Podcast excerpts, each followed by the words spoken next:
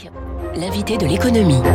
La France a toujours été une grande puissance agricole, mais dans deux ans, 2023, le pays pourrait se retrouver à importer davantage de produits agricoles qu'il n'en exporte. On n'avait plus vu cela depuis la Seconde Guerre mondiale. Et cela arrive en plein débat sur la souveraineté. On en parle ce matin avec le directeur général d'Invivo. Bonjour Thierry Blandinière. Bonjour. Merci d'être avec nous ce matin. Invivo, premier groupe coopératif agricole français, 192 coopératives adhérentes. Vous êtes présent dans 19 pays, entreprises à aussi depuis l'automne dernier. Mmh. Euh, je cite quelques-unes des marques grand public quand même, parce qu'on vous connaît pas trop in vivo. C'est Jardiland, c'est Gamme Vert, c'est Delbar. Bon, c'est là que l'un de vos quatre métiers. Qu'est-ce que vous faites exactement chez Invivo, Thierry Blandinière? Ben, On est un groupe d'abord euh, agricole, donc euh, on exporte aujourd'hui beaucoup de céréales dans le monde entier, le premier exportateur français.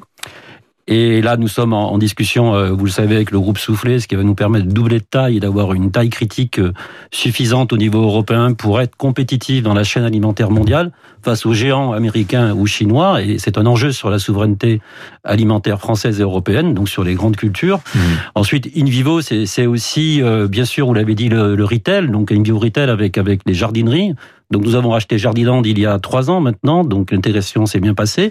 Nous avons un dispositif maintenant tout à fait performant et on peut saluer la performance du secteur des jardineries en cette période de, de Covid, effectivement. Les gens sont retournés au jardin. Donc les gens sont retournés au jardin, donc on réapprend à cultiver et ça nous permet aussi peut-être de reconnecter, de reconnecter, on va dire, le consommateur citoyen avec l'agriculture. C'est un enjeu important, vous le savez très bien. L'image de l'agriculture en France est bonne, mais il, est, il on a besoin de réexpliquer, de, bien comprendre ce qu'est l'agriculture et faire passer des messages positifs. Je vous j'enchaîne tout de suite sur ce que vous venez de nous dire. Euh, cette, euh, vous allez bientôt donc doubler de taille en, avec Soufflet. C'est l'un des champions cachés français. Un Soufflet, c'est pas très connu, mais c'est le leader mondial de l'orge. C'est l'un des premiers meuniers européens. Il possède des marques là qui en revanche sont connues. Un baguépi par exemple, pomme de pin. Euh, c'est important de passer comme ça de 5 à 10 milliards d'euros de chiffre d'affaires. Qu'est-ce que ça change fondamentalement sur cette question fondamentale hein, qui anime les Français depuis quelques temps de la souveraineté alimentaire française? Qu'est-ce que ça change? Je crois, je crois, que l'enjeu, c'est d'être, d'avoir une taille critique pour être plus compétitif. Mhm. Plus compétitif, c'est avoir restauré nos marges, parce que depuis maintenant une dizaine d'années, on voit bien que dans la chaîne alimentaire française, on a des marges qui s'érodent. Et pour financer l'innovation, pour financer le, digital, les nouvelles technologies, on a besoin de restaurer nos marges. Et la taille va nous permettre de faire des économies d'échelle pour être beaucoup plus compétitif et dégager des marges de manœuvre pour financer la recherche et le développement nécessaires pour accompagner la transition agricole et écologique appelée de tous aujourd'hui euh, en Europe et dans le monde. Donc la souveraineté alimentaire, selon vous, euh, c'est-à-dire cette capacité euh, de l'agriculture française à être suffisamment puissante, à être suffisamment productive, ça passe par la technologie Je vous pose cette question-là parce que tout le monde n'en est pas convaincu. Euh, Vous voyez ce mouvement des néo-ruraux, euh, ce mouvement euh, qui prétend que l'agriculture française, ça doit être au contraire un mouvement de retour à la terre, aux techniques ancestrales.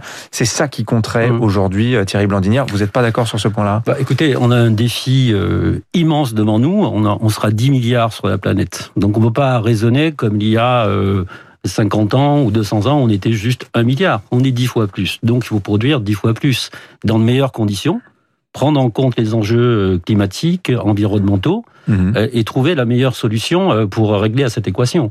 Et donc les nouvelles technologies vont nous permettre de développer une agriculture de précision, compétitive, connectée, va permettre aussi d'apporter une certaine traçabilité hein, avec des notions de blockchain, donc de la fourche à la fourchette, et donc de rassurer le consommateur. Donc on peut à la fois monter en volume, monter en gamme, Mhm. et bien sûr euh, adresser le marché mondial. Il ne faut pas rester simplement sur un marché français qui reste trop étroit pour nous. La France est une grande agriculture, elle doit être exportatrice, elle doit retrouver sa place dans le monde sur la chaîne de valeur mondiale. Alors peut-être, je pense que vous l'avez lu, l'interview euh, ce week-end dans le journal du dimanche de Christiane Lambert qui donnait ces chiffres, qui disait qu'en matière de fruits, je crois, 60% de ce que l'on consomme en France, on l'importe.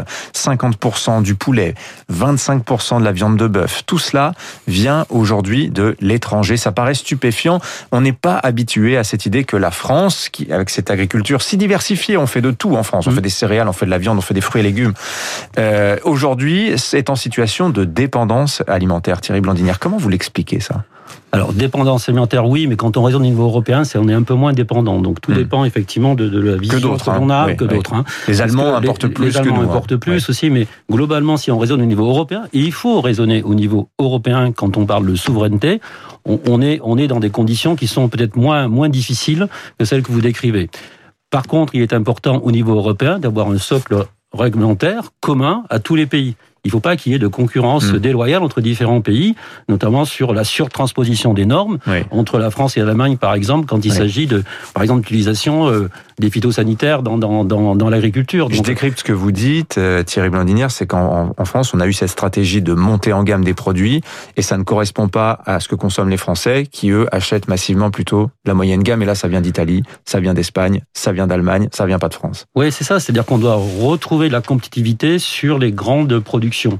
Euh, il n'y a pas demain essentiellement des productions bio ou produits locaux qui vont porter l'agriculture française. Mhm. Pour porter ces, ces, solutions bio et produits locaux, il faut absolument avoir un socle compétitif sur une agriculture, on va dire, conventionnelle, qui prend en compte, bien sûr, les enjeux environnementaux et qui doit évoluer et qui évolue aujourd'hui. Parce que je crois savoir que le dernier sondage que j'ai vu de BVA montre que finalement les Français comprennent bien que l'agriculture est en mouvement et en train de, de, mettre en place une transition écologique qui, justement, va permettre de produire plus et mieux pour mhm. nourrir euh, 10 milliards d'habitants sur la planète demain. Thierry, euh, Thierry Blandinière, le directeur général d'Invivo est avec nous. Euh, on l'a compris, vous misez donc sur la technologie et d'ailleurs Invivo, on peut le dire, c'est un groupe tech, vous faites plein de mmh. choses dans ce domaine-là. Euh, alors si je résumais simplement, parce que je voudrais que les gens se fassent une idée concrète, euh, il y a la technologie, on voit par exemple l'émergence des fermes verticales, là mmh. c'est vraiment de la technologie pure. Vous croyez beaucoup aussi à, une, à ce qu'on appelle le biocontrôle. Qu'est-ce que c'est que le biocontrôle, Thierry Blandinière? Le, le biocontrôle, sont des solutions alternatives à, des solutions qui protègent les plantes au niveau chimique. Donc quelque part, on va reconstituer un univers euh, équilibré en termes de biodiversité qui va permettre à la plante d'être protégée par des insectes, on va dire bénéfiques, qui vont qui vont euh, qui vont attaquer les insectes un peu ravageurs. Ce qui va nous permettre d'avoir un système euh, complètement contrôlé et sans utilisation d'intrants mmh. chimiques. Et ça, c'est un enjeu qui fonctionne vraiment, euh, qui est un défi pour, pour l'agriculture en, général, mais qui fonctionne bien dans ce qu'on appelle les serres. Sous serres, on arrive maintenant à, à avoir un écosystème stabilisé. C'est la raison pour laquelle on a investi mondialement dans la production d'insectes. Et récemment, on a acheté au Kenya une société, Dudutech. Dudu, ça veut dire insecte en, en, kenyan. Donc la technologie de l'insecte, justement, pour adresser ce marché qui est mondial. Il a fallu aller chercher cette pépite euh, en Afrique. Eh ben, le Kenya est très, très dynamique et a beaucoup, beaucoup d'innovations, beaucoup de start-up.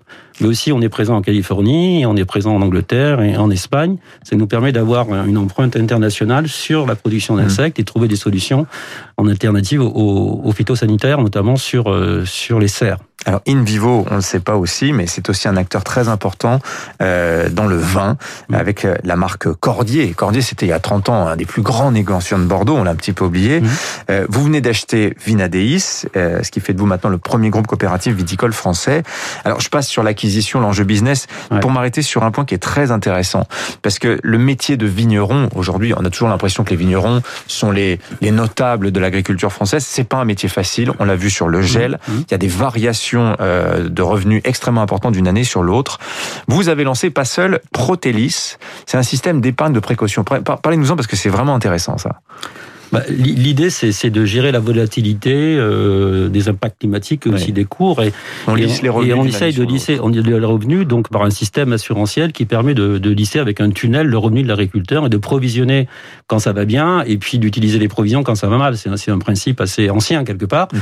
Mais il fallait construire un outil euh, qui permettait justement une plateforme pour, pour les adhérents de pouvoir lisser leurs revenus sur plusieurs années, ce qui sécurise quelque part euh, globalement, euh, en tout cas ce qui donne de de la confiance dans les investissements pour l'agriculture. Voilà. Et vous pensez que ce système-là, c'est un complément euh, de l'assurance euh, catastrophe climatique? On voit qu'il y a tout un débat au ce moment autour de ce Oui, l'enjeu, l'enjeu, c'est, c'est, c'est le système assurantiel. On sait que euh, beaucoup d'agriculteurs ne sont pas assurés parce que la prime d'assurance coûte cher euh, par rapport au risque. Et donc, quelque part, il y a un enjeu de, de, de trouver un filet de sécurité au niveau français, au niveau européen, euh, pour être très, très compétitif, un peu comme aux États-Unis, où il y a un système assurantiel qui est, qui qui est donc le Farm Bill, qui est aujourd'hui euh, garanti par, par l'État qui permet d'avoir un filet de sécurité pour hmm. préserver le revenu des agriculteurs américains. Donc je pense qu'il y a un enjeu de modernisation, peut-être avec la PAC et un système assurantiel, qui reste encore à construire au niveau européen pour trouver ce, ce, ce filet de sécurité nécessaire à l'agriculture française et européenne. Les convictions pour l'agriculture française de Thierry Blandinière ce matin, le directeur général d'Invivo, invité écho de Radio Classique. Merci Thierry Blandinière d'être venu nous voir ce matin. Bonne journée à vous. Il est 7h24, restez avec nous dans un instant. Les titres